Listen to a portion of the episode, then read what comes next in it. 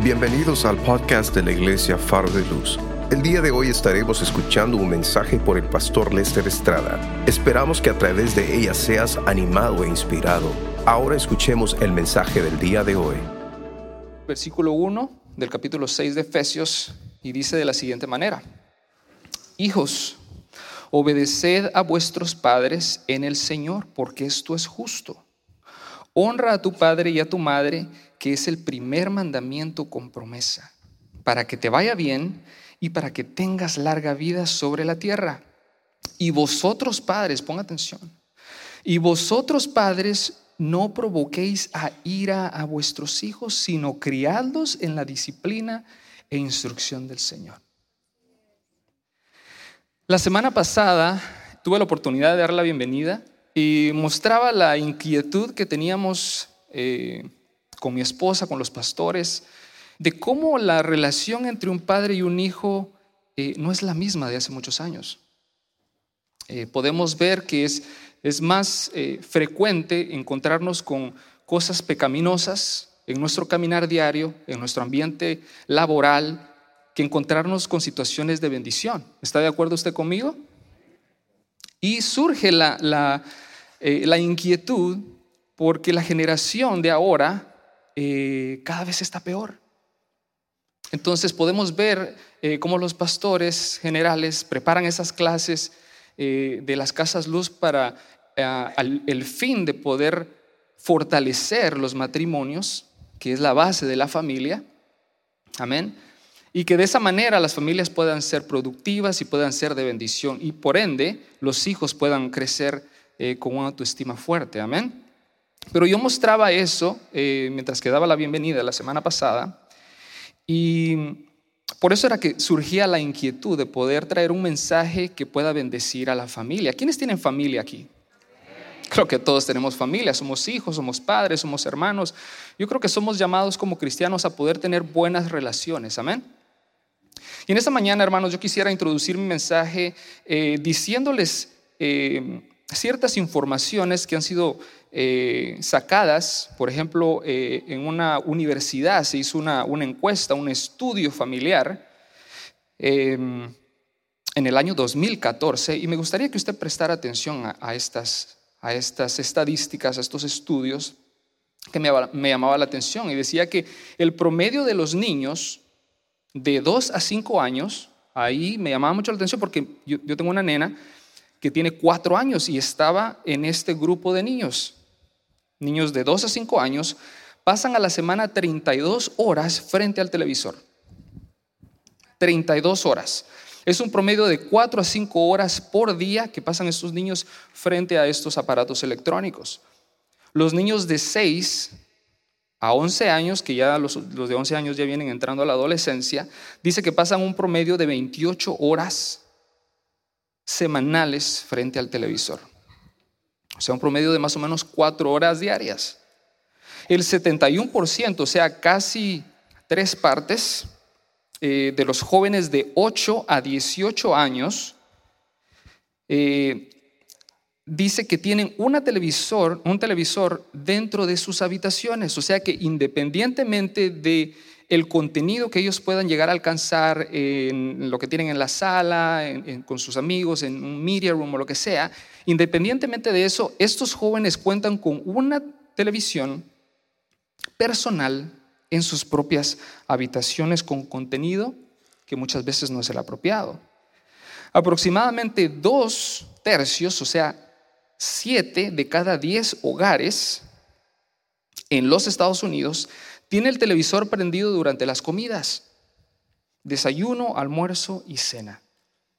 Eh, generalmente, hermanos, el desayuno por el tema de los horarios, de los trabajos, de las escuelas, muchas veces no coincidimos con la familia para compartir un tiempo juntos. El almuerzo pues se complica un poco más. Pero a la hora de la cena, hermanos, es un buen tiempo en el cual uno puede compartir con su familia por lo menos una comida al día. ¿Está de acuerdo conmigo? Sin embargo, dice aquí que siete hogares de cada diez tienen los televisores prendidos. ¿Qué importancia se le está dando entonces a la familia? Si ese es el único momento que podemos pasar un, un tiempo de calidad con nuestros hijos diarios, tenemos el televisor prendido viendo el contenido, ya sean novelas, amén. Ah, no ven novelas aquí, ok. Sean noticias, sean películas, sean series, Netflix, lo que sea, están prendidos el televisor en todas las comidas. En un 53%, o sea, más de la mitad de los muchachos entre el séptimo y doceavo grado, o sea, el último año de la preparatoria o high school, dice que no tienen ninguna regla para ver televisor o compartir en las redes sociales. Ninguna restricción. Unido a eso, hermanos, si le sumamos la capa de las redes sociales, en el año 2018, o sea, el año pasado, Pew Research, que es una compañía encuestadora, reporta que el 95% de los adolescentes, o sea, de 100 niños, 95 tienen full acceso irrestrictivo a las redes sociales. Facebook, Instagram, YouTube y la basura que está en el, en el Internet y en el televisor. Y la mitad de ese 95%, o sea, el 45, 48% de ellos están conectados casi constantemente. Constantemente expuestos a contenidos de materialismo, consumismo, pornografía, violencia, etcétera, etcétera, constantemente. Súmenle a eso que esta misma compañía encuestadora, Pew Research, reportaba en el 2015 que las madres pasan un promedio de 15 horas semanales con sus hijos. Y los hombres, los padres, escasas 9 horas semanales con sus hijos. Yo no sé si a usted le preocupa esas estadísticas. O sea que estamos hablando que un padre viene pasando una hora y 15 minutos con sus hijos diarios, una hora 15 minutos. Y la madre dos dos horas. Y esto, hermanos, tiene un agravante. Y yo soy testigo de eso porque de esas 15 horas que pasan las madres con sus hijos semanales y esas nueve que pasan los, los padres con sus hijos semanales, están constantemente absorbidos, introducidos en estos aparatos electrónicos, llámese tableta, llámese computadora, llámese televisor, celular y todo lo que está allá afuera en el mundo. O sea que de ese tiempo se reduce aún mucho más. Y ya de por sí, y me llama la atención porque esta encuesta no, es, no fue hecha una, una encuesta a familias eh, cristianas. Esto es, esto es así en general. Yo me pongo a pensar, hermanos, si hacemos una encuesta en la iglesia, yo creo que los números no cambiarían mucho. Así que mi conclusión, hermanos, si usted no ha llegado a la suya, es que por si no nos habíamos dado cuenta, desde hace mucho tiempo, el mundo se está metiendo con nuestros hijos. No en las escuelas y los contenidos de educación que tienen las escuelas, sino que en nuestras propias casas, bajo nuestra autorización, bajo nuestra ingenuidad, y posiblemente me atrevo a decir que bajo nuestra negligencia y nuestra irresponsabilidad. Nosotros, hermanos, sin darnos cuenta, hemos entregado la mente y la educación de nuestros hijos a muchas cosas que están cerca de nosotros, menos a nosotros mismos. Y sabe, hermano, el énfasis bíblico de la crianza de los hijos no es que nos preocupemos de evitar los peligros que puedan llegar a la vida de ellos. El énfasis bíblico, es, hermanos, es que nosotros podemos involucrarnos más con nuestros hijos. Si nosotros nos involucramos más con nuestros hijos, pasamos más tiempo con ellos, instruyéndolos, nosotros no nos preocupara tanto el contenido que puedan ellos recibir, porque ellos tendrán la fortaleza emocional, la fortaleza espiritual para resistir esta avalancha de cosas que trae el mundo. Y creo que el pasaje que acabamos de leer de Efesios capítulo 6, versículos del 1 al 4, es una buena guía, hermanos, para nosotros reflexionar en qué consiste nosotros poder involucrarnos con nuestros hijos. ¿Usted quiere involucrarse con sus hijos, hermanos? Pero antes de entrar a la exposición del pasaje, hermano, yo quisiera eh, indicar y aclarar eh, algo aquí rapidito, que dice, el versículo 4 dice, y vosotros padres no provoquéis a ir a vuestros hijos. Evidentemente, aquí esta, este, esta parte, este versículo dice, eh, padres, dice la palabra padres, ¿no? Pero se está refiriendo al padre y a la madre como autoridad familiar. Y es una buena aclaración, hermanos, porque podemos ver en el versículo 2, que es el contexto, Dice, honra a tu padre y a tu madre. Por lo tanto, el contexto indica que Pablo, el apóstol Pablo, se está refiriendo al padre y a la madre como autoridad de los niños. ¿Está conmigo?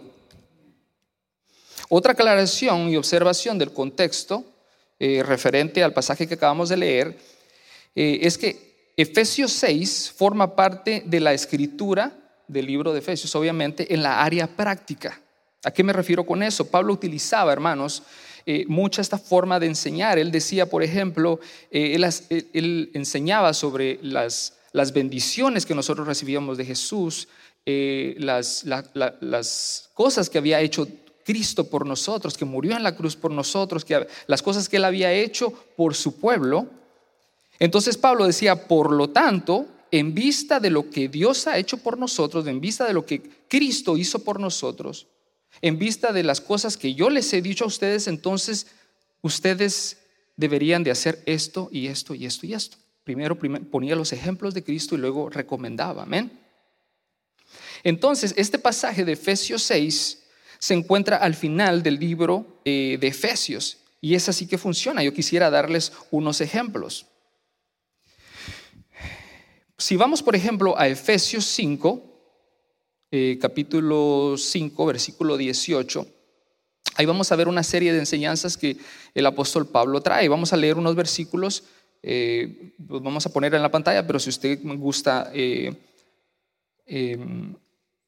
buscarlos, vamos a ir dando tiempo. Amén. Efesios capítulo 5, versículo 18, Pablo dice, y no os embraguéis con vino, en lo cual hay disolución sino sed llenos del Espíritu Santo.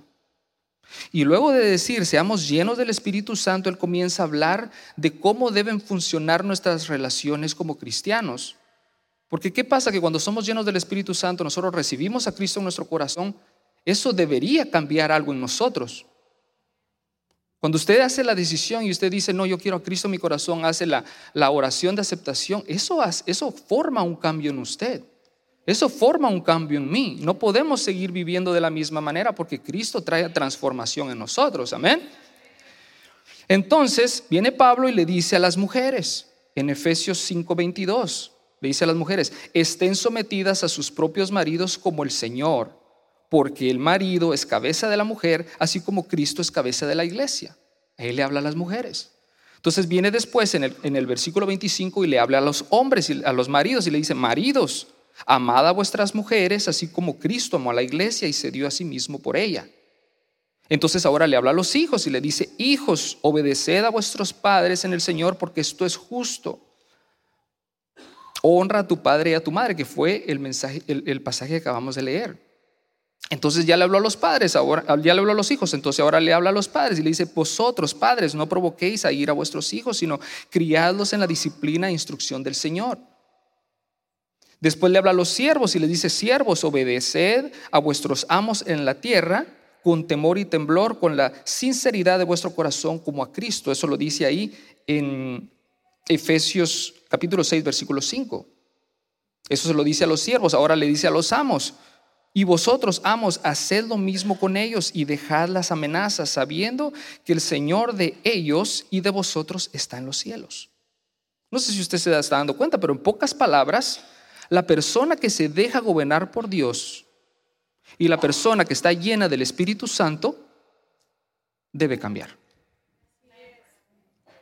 Cristo en mí trae una transformación. Mi relación con mi familia, mi relación con mi, con mi esposa debe ser diferente. La relación de la esposa con su esposo debe ser diferente. La relación que tiene mi hijo conmigo debe ser diferente y la relación que yo tengo como padre debe ser diferente también. Si yo soy un trabajador y tengo a mi jefe, mi relación con mi jefe debe cambiar, no debe ser la misma. Si yo soy jefe y tengo empleados, mi relación con ellos debe ser diferente, no debo abusar de ellos. O sea que podemos entender de que Cristo en nosotros, hermanos, trae un cambio en nuestras vidas. Y sabiendo esto, hermano, yo puedo concluir que para nosotros poder criar bien a nuestros hijos y poder tener una buena relación con ellos, debemos tener una comunión cercana con Dios y de esa manera ser llenos del Espíritu Santo. Esa es la única manera como nosotros vamos a poder ejercer el trabajo que se nos encomendó. Hoy, no hay muchos amenes. Eh, tal vez yo estoy muy serio, pero bueno. Eh, amén, hermanos. Y ahora, hermanos, yo quisiera entonces exponer qué implica bíblicamente el involucrarnos con nuestros hijos. ¿Nos queremos involucrar con nuestros hijos? ¿Queremos hijos más fuertes? ¿Queremos hijos que estén listos eh, espiritualmente, emocionalmente, para todo lo que está alrededor de ellos? Vamos a aprender tres maneras de cómo entonces nosotros involucrarnos con nuestros hijos. Y la primera es que debemos entender, hermanos, que nosotros somos la autoridad de nuestros hijos dada por Dios. Eso es lo primero que nosotros tenemos que entender. Esto, hermanos, pareciera obvio. Usted me pudiera decir, Lester, come o sea, eso ya lo sabemos, ¿no? Pero surge la, la situación, hermanos, que vivimos en un tiempo en el que el estilo de paternidad es que los, los padres con los hijos vengan a tener una relación más como de, de amigos, de compadres, de panas, de compinches, camaradas, etcétera, etcétera, etcétera. Eh, en el área, en el ámbito laboral mío, yo puedo ver eso mucho. Yo puedo ver mucho cuando eh, eh, llegan estas personas, hijos con sus padres, madres con sus hijas, y podemos ver el, tipo de lenguaje que ellos manejan, estas personas manejan, y vemos que hay vulgaridades, obscenidades y tantas cosas más.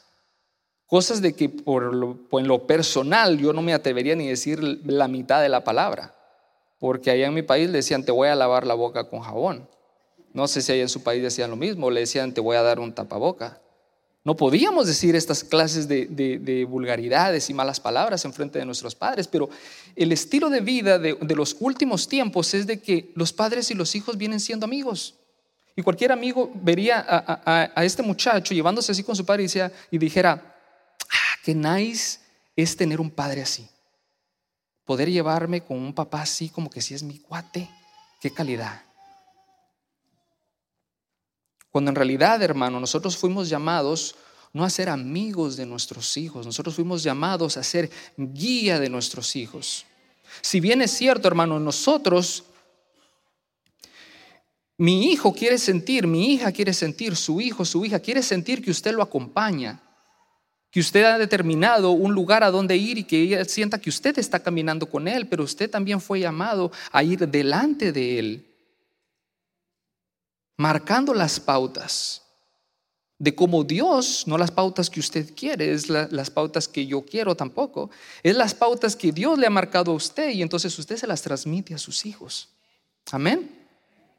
Y mire lo que dice el versículo 1. Dice, hijos, obedeced a vuestros padres en el Señor, porque esto es justo. O sea que si manda Dios a los hijos a obedecer a los padres es porque los padres tienen cierta autoridad sobre los hijos. Eso yo no lo dije, eso lo dice la Biblia. Y esta instrucción, hermanos, que Dios da de que los hijos obedezcan a sus padres, no lo dice de manera arbitraria. Tú lo tienes que hacer y punto. Sino que Dios viene y la explica. Dios la explica y da razones. Y en la segunda parte de ese versículo 1 dice, porque esto es justo. Todo el que ha tenido hijos, hermanos, o está en el proceso ahorita que está criando hijos, Usted sabe lo que es la justicia de eso, ¿sí o no? Todos los que hemos criado, los que estamos, como les digo, en el proceso, usted sabe que uno deja la casta criando.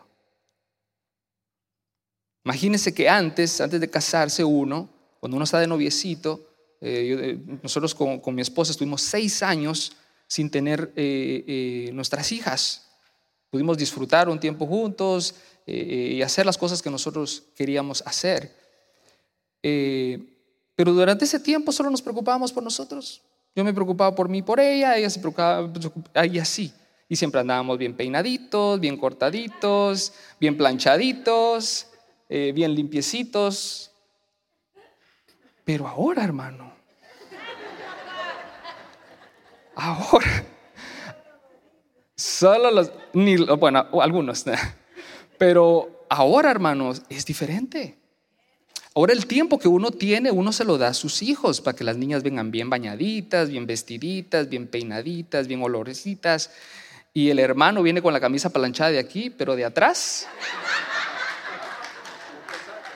Solo lo que se vea. ¿Quiénes dicen amén?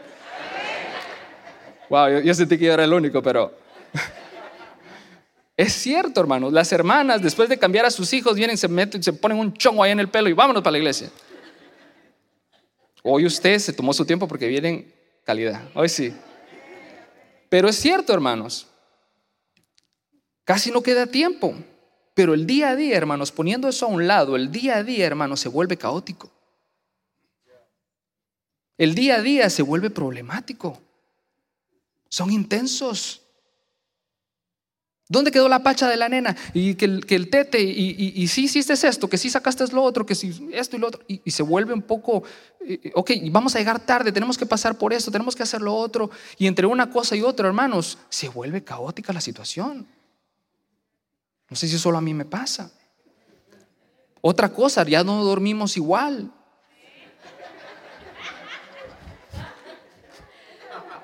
Ya no dormimos igual, hermano. Yo tengo cuatro años que ya no duermo igual.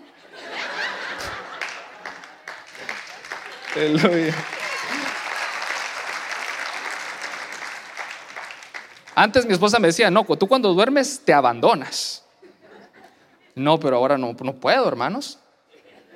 Un ruidito, hey, ¿qué, pasó? ¿Cómo fue? Checo que tenga la billetera conmigo. Eh, pero es cierto, hermanos, no nos queda tiempo. La crianza, hermanos, drena. La crianza succiona. La crianza de nuestros hijos absorbe económicamente.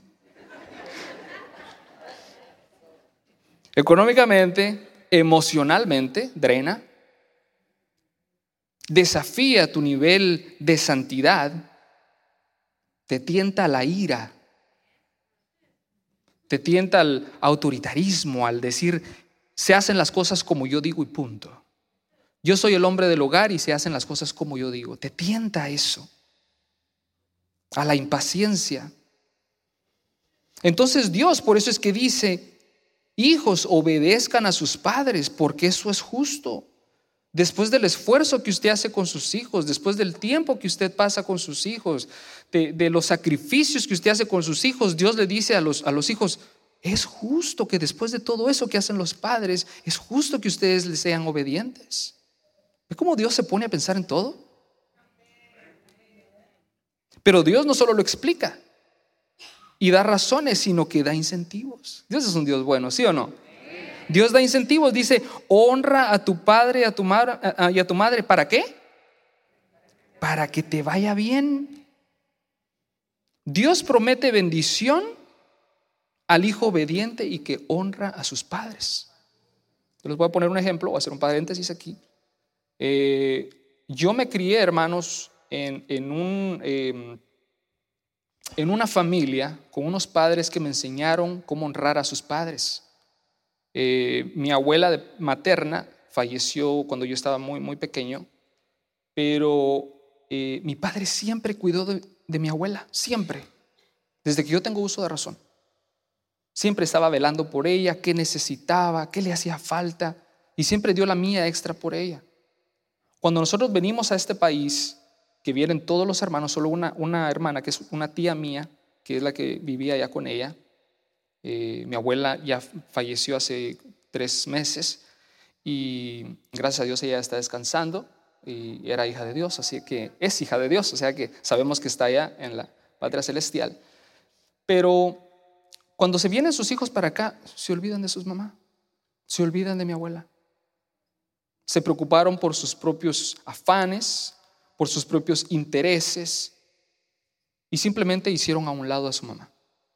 Por lo contrario, mi padre no, siempre estuvo ayudándola, la vestía, le mandaba para, para que se comprara lo que ella quería, sus biles médicos, ahí estaban constantemente. Y algo que me llama la atención, hermanos, es de que yo nunca escuché a mi mamá reprocharle a mi padre, ¿por qué si le mandas a tu mamá y por qué a mí no? ¿Por qué le compras a tu, a tu mamá y por qué a mí no me compras? Creo que mi papá siempre tuvo eh, mucha delicadeza de cómo llevar esa situación. Servía primero en su hogar y luego servía con su mamá. Porque sabemos que estamos llamados a dejar a nuestro padre y nuestra madre y unirnos a nuestro esposo. Entonces, pero tampoco nos dice la Biblia que olvidemos a nuestros padres. Entonces, eso, yo, yo crecí viendo eso. Inclusive, ahorita hace poco que ella fallece, mi padre vuela para Guatemala y se encarga del sepelio, del, del servicio fúnebre, de todos los gastos que tenían que estar ahí. Y ahora, hoy en la mañana, llegan ellos de Guatemala, decidieron ir a pasear, ya no tanto eh, ir a cuidar de ella, sino ir a, disfrutarse ellos. Y en el proceso aprovecharon y se hicieron exámenes, fueron a ver a cardiólogos, a, especialistas para que se chequearan su, su salud, ginecólogos, fueron a hacer, como dice eh, ahí eh, automotrizmente, se fueron a hacer un tune-up. Entonces, hermanos, la sorpresa, no sorpresa porque hay promesa, hermanos, pero el día viernes a ellos les dan la noticia que ellos cuentan de una salud excelente. Amén. Ellos cuentan de salud para rato, gracias a Dios. Pero aquí me confirma, no era que yo lo dudara, pero me confirma que cuando usted es obediente y usted no desampara a sus padres, hay promesa que le va a ir bien. ¿Quién lo cree?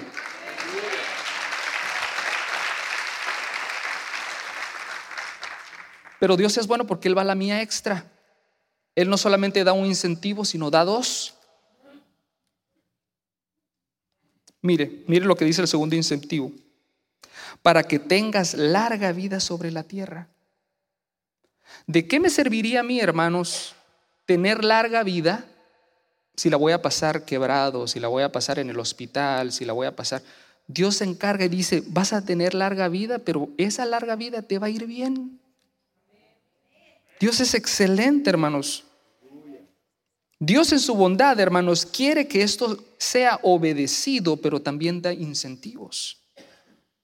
Qué buen modelo de autoridad es Cristo.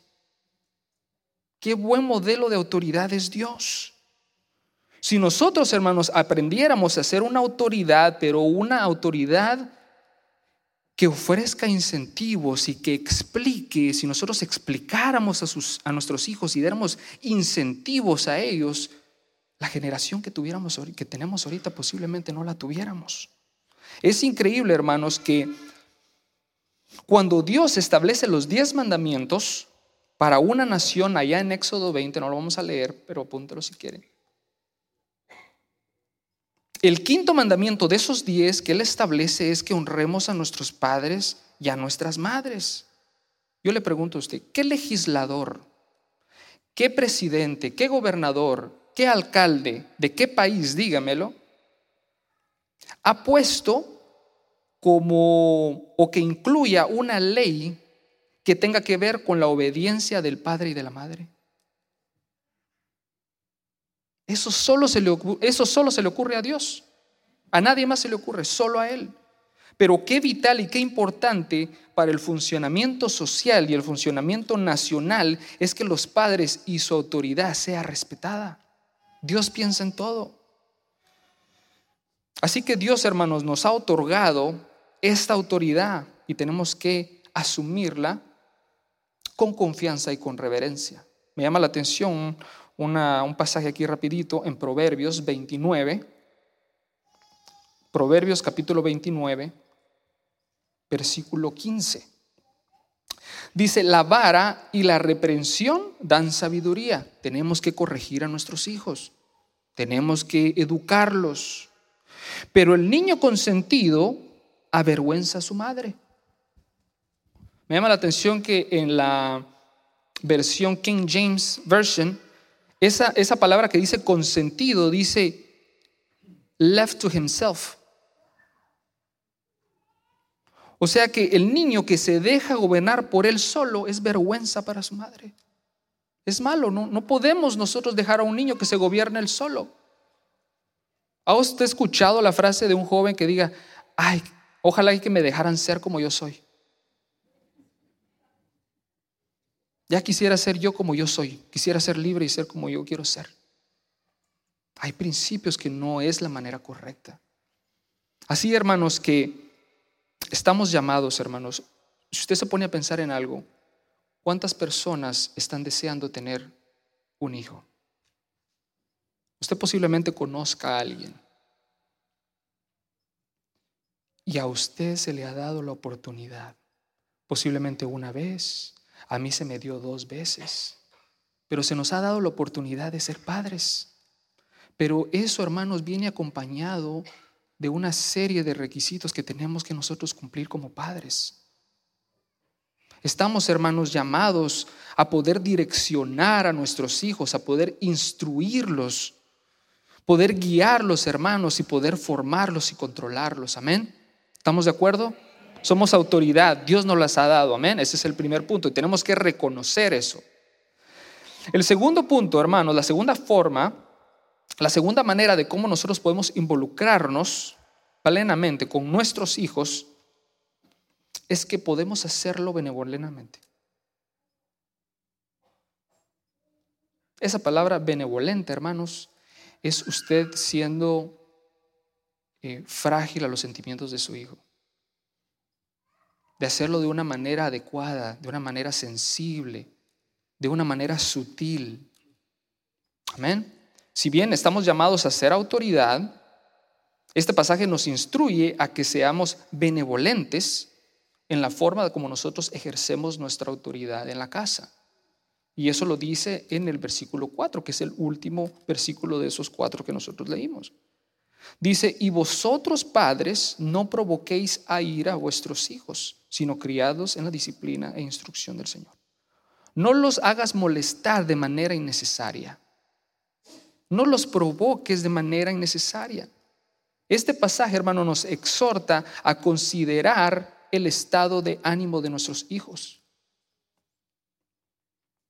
En otras palabras, hermanos, Pablo le acaba de decir a los padres, ustedes son la autoridad de sus hijos, pero aquí les dice, pero no abuses de tu autoridad. Yo encontré un comentario bíblico que me llamó mucho la atención y quería compartirlo con ustedes. Y dice de la siguiente manera, dice, el Evangelio introdujo un elemento nuevo en la responsabilidad de los padres al instruir en que deben tener en cuenta los sentimientos de un hijo el Evangelio vino a traer ese punto. Y esto era nuevo, hermanos, en la cultura romana, que era cuando Pablo venía y enseñaba a sus iglesias. Yo no sé si usted ha escuchado sobre la palabra patria potestad. En ese entonces, hermanos, había una, había una ley que amparaba a que el padre se sentía, tenía cierto derecho sobre su esposa, sobre sus hijos, y en cualquier momento el padre podía decidir venderlos como esclavos. Y el padre no se metía en ningún tipo de problemas. Por ejemplo, el, padre podía, si su esposa estaba embarazada, si la madre estaba embarazada, él podía decidir si él quería un varón, decidir y decir, bueno, si vas a tener, si al final es varón, se salva y si es hembra, se desecha. Hasta ese punto tenía control el, varón, el padre, sobre la familia. Y era esta la cultura a la cual Pablo le dice, no provoquen a ir a sus hijos. O sea que les está diciendo, toma en cuenta cómo tu hijo se siente. Toma en cuenta la decisión de ellos, cómo ellos se sienten, su estado emocional. El mismo Pablo dice en un, en un texto paralelo, que lo vamos a leer en Colosenses capítulo 3, versículo 21, Colosenses capítulo 3, 21, dice, padres, no exasperéis a vuestros hijos para que no se desalienten, para que no se desanimen. Exasperar en el original es llevarlos a la ira. O sea que dice, padres, no lleven a sus hijos a la ira. ¿Para qué? Para que no se desanimen, para que no se desalienten. Hermanos, cuando el padre enforza o, o empuja una autoridad de una manera exasperante, de una manera que provoca a sus hijos, cuando el padre ahoga a su hijo con, una, eh, sobre, con un sobrecontrol, con una sobreprotección, cuando el padre, cuando digo padre me refiero a padre y a madre, cuando el padre pone una medida de disciplina desproporcional a la falta que se ha cometido, por ejemplo, a veces un niño acaba de hacer lo más mínimo y le damos y, lo queremos ahorcar. Y es algo que posiblemente solo con una simple explicación se arregla el problema. Pero cuando hacemos esa, cuando, cuando forjamos una disciplina fuera de, fuera de proporción, también cuando el papá, los padres avergüenzan a sus hijos en público, en frente de sus amigos, cuando se hacen todas estas cosas, hermanos, que son injustas, exasperan el corazón del Hijo. Y eso los lleva a la ira y a la rebelión. Vemos muchos hijos rebeldes, muchos jóvenes en rebelión afuera. Y cuando vamos a esas casas, el ambiente de rebelión y de oposición a la autoridad del Padre, muchas veces, hermanos, no es tanto el pecado del niño, sino es el pecado del corazón del Padre, que ha empujado a sus hijos a que sean rebeldes. ¿Cuántas veces, hermanos, en medio de la rebeldía nosotros queremos doblegar a nuestro hijo y mostrar nuestra autoridad? Yo soy tu padre y me tienes que respetar. Yo soy tu madre y tienes que hacer lo que yo digo. Cuando lo que nos manda la palabra, hermanos, es a escuchar al hijo, a que exprese su estado de ánimo, porque posiblemente yo soy el causante de eso. Hermanos, el pedir perdón no me hace a mí humillarme. El pedir perdón como padre a un hijo, hermanos, estamos llamados a poder construir esa relación, pero no puede existir una relación si yo no puedo aplicar el perdón. Tanto pedir perdón como recibir el perdón. Y estamos llamados a eso, hermano, a ser benevolentes a la hora de poder ejercer nuestra autoridad como padres. Les pongo otro ejemplo de mi padre. Usted podrá decir, ay, hermano, pero ¿y entonces?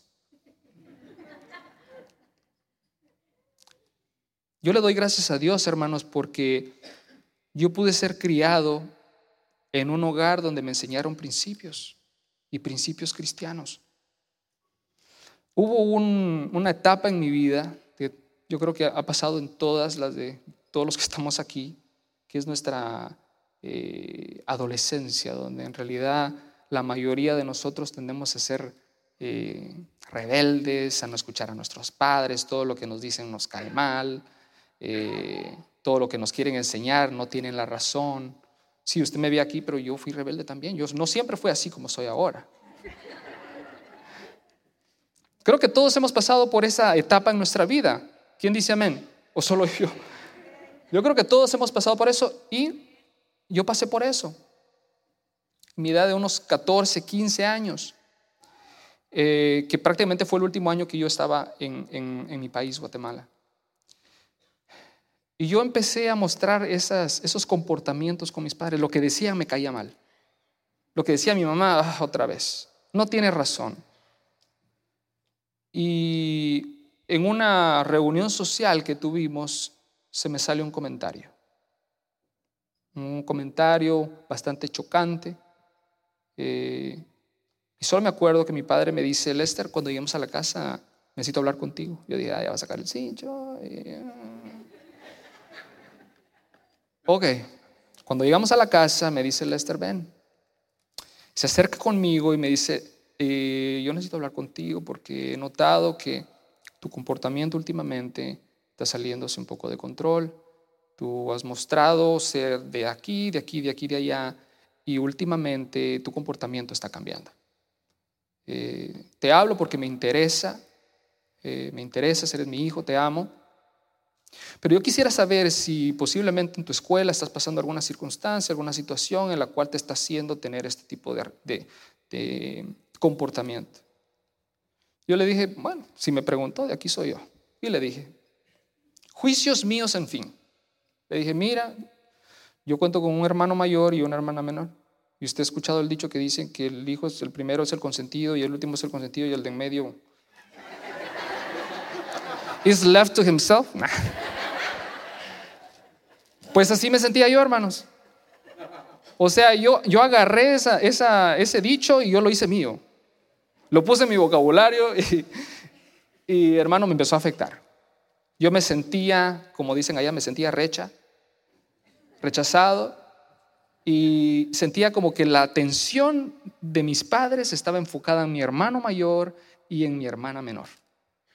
Y le dije, esto es lo que está pasando, yo me siento de esta manera, me siento de la otra y yo siento que no es justo, porque yo creo que he demostrado que he sido un buen hijo aplicado en la escuela y siento que no es justo que yo a estas alturas yo me, yo me vea tratado de esa manera. Y mi papá me dice, mira, eh, ¿sabe lo que pasa?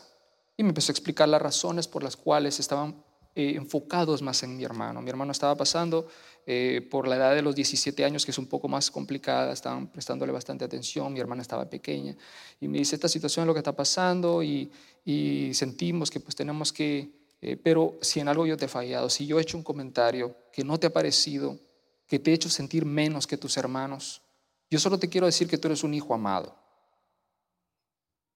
Tú eres un hijo esperado cuando nosotros decidimos tener un hijo, Dios te mandó a ti. En ningún momento hemos sentido que tú eres una carga para nosotros. Y eres un niño amado, eres un joven amado. y mi hermano me empezó a decir una cantidad de cualidades, hermanos. Me empezó a decir, empezó a confortar mi alma. Y yo al verle los ojos, cuando él me estaba hablando, yo podía ver la sinceridad de su corazón. Y ahora me pongo a pensar y digo, él tuvo que haber orado antes de, venir a hablar conmigo. Porque fue instantáneo, hermano. Cuando él vino y, me, me busca para hablar, desde ese momento yo podía sentir una paz. Y en ese momento que él venía hablando, se me venían quitando esos juicios que yo mismo me había puesto solo, solito me puse esos juicios, nadie me lo dijo pero con palabras amorosas, con palabras de perdón. Él me pidió perdón, me dijo, si tú te has sentido así porque yo lo he causado, perdóname. Y si tu madre te ha hecho sentir mal, perdónala. Tal vez tú no quieres hablar con ella, por eso ella nunca sabrá que te lastimó. Pero si tú hablas con ella, no ha sido nuestro interés que te sientas así. Em, hermanos, se puede más, se puede más introducirnos con nuestros hijos si hablamos con amor, si hablamos con ternura, si hablamos, con, si hablamos sutilmente con ellos. Eso, hermanos, esa experiencia que yo tuve con mi padre, hermanos, marcó un antes y un después. Al final, cuando salimos esa, esa, esa conversación, empezamos a entablar unas conversaciones con mi padre profundas. Que hasta la fecha él me dice, yo puedo tratar temas contigo que a veces no puedo tratar con tus hermanos. Eso, hermano, creó una, eh, una atmósfera en la familia diferente. Eso creó, hermano, una relación más fuerte entre mi padre. Si él hubiese sido tajante y me dice, bueno, él tiene dos trabajos, está rebelde que se le quite. Posiblemente yo hubiese estado perdido ahora por falta de amor y por, por cosas que yo mismo me puse en mi cabeza. Pero él tomó una decisión. Y esa es mi exhortación en esta mañana. Si tú has sentido rebeldía con tus hijos, posiblemente no rebeldía, pero has notado un alejamiento anormal de tu hijo hacia ti, hacia tu familia, búscalo. Esa fue una tremenda enseñanza que yo recibí de mi padre, el cual el día de mañana, si yo tengo la oportunidad, yo voy a hacer lo mismo con mis hijas. Muchas veces, hermanos, no tenemos el el modelo paterno porque ni nosotros lo recibimos. Entonces venimos aprendiendo como Dios nos viene tratando y Dios viene trabajando en nuestra vida, pero ese ejemplo paterno no lo recibimos. Pero Dios es bueno. Dios es benevolente, Él viene y nos explica y nos da oportunidad de cambiar las cosas en nuestra familia. A Dios le importa nuestra familia. A Dios le importa la suya.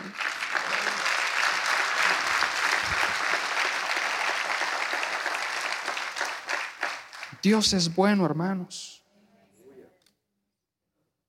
Necesitamos, hermanos, preparar el corazón de nuestro hijo para recibir nuestra enseñanza, para recibir nuestra guía que estamos llamados a hacer.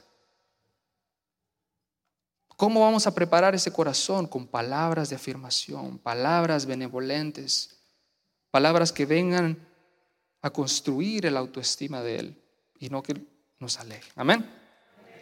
Mi tercer manera de cómo involucrarnos efectivamente, plenamente con nuestros hijos es, hermano, que tenemos que hacerlo entendiendo que nuestra autoridad debe estar al servicio del Señor.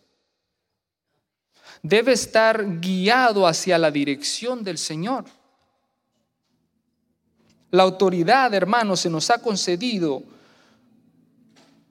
no para nosotros hacer de nuestros hijos lestercitos. Yo tengo dos, yo tengo dos nenas y la la autoridad que Dios me dio a mí, no me la dio para yo hacer de mis hijas clauditas. La autoridad, hermanos, se nos ha dado para nosotros conducir el corazón de nuestros hijos al Señor. ¿Usted ha escuchado un dicho que dice, de tal palo, tal astilla? Eso, ese es un dicho mundano. Muchas veces está en nuestro vocabulario, pero no estamos llamados a, hacer, a mandar a hacer astillitas. De tal palo, tal astilla, ¿no? Hay otro que dice hijo de tigre pintillo. ¿Qué es eso? No estamos llamados, hermanos, a que si nosotros tenemos un carácter de, de determinada manera, nuestros hijos van a ser iguales a nosotros. No estamos llamados a hacer eso. Si se parecen físicamente, pues eso no lo podemos controlar nosotros. Lo que sí podemos controlar, hermanos, es la educación que nosotros podemos darles a ellos, la instrucción que nosotros podemos darles a ellos. Yo no los voy a instruir a ellos a ser como yo.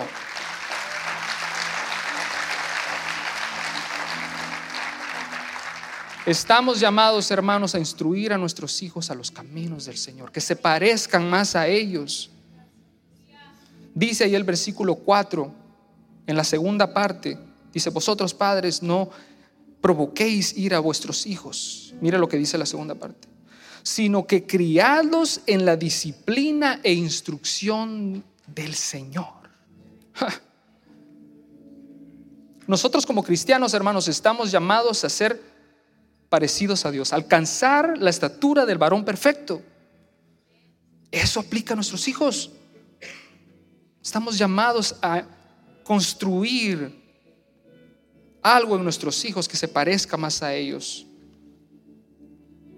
Es cierto, tenemos que construir modales en nuestros hijos, claro que sí. Tenemos que hacerlos competentes en el mundo, que estudien, que se formen, que tengan carreras universitarias y que sean competentes allá afuera, sí. Pero más importante que eso, hermanos, estamos llamados a forjar en ellos un corazón limpio, benevolente, que agrade a Dios. Un corazón de empatía, que se ponga en el lugar de otro. Un corazón con compasión. A eso estamos llamados. Y encontré otro comentario bíblico. Eh, no, este comentario fue de un libro de John MacArthur en este libro que se llama Cómo ser padres exitosos. ¿Quiénes, ser, ¿Quiénes quieren ser padres exitosos? Dice lo siguiente, ponga atención. La crianza es una forma profundamente espiritual. ¿Quiénes lo creen? La crianza es una forma profundamente espiritual. No te limites a enseñarle a tus hijos dominio propio. No te limites a eso. Instruyeles a resistir la tentación y a comprenderla. No te limites a enseñarles modales Enséñales por qué el orgullo es pecado y por qué la codicia y el egoísmo deshonra a Dios.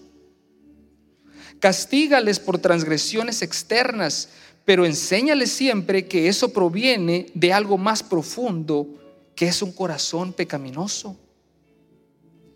Cuando los corrijas, no lo hagas solamente para darte satisfacción a ti mismo como padre ofendido e irritado.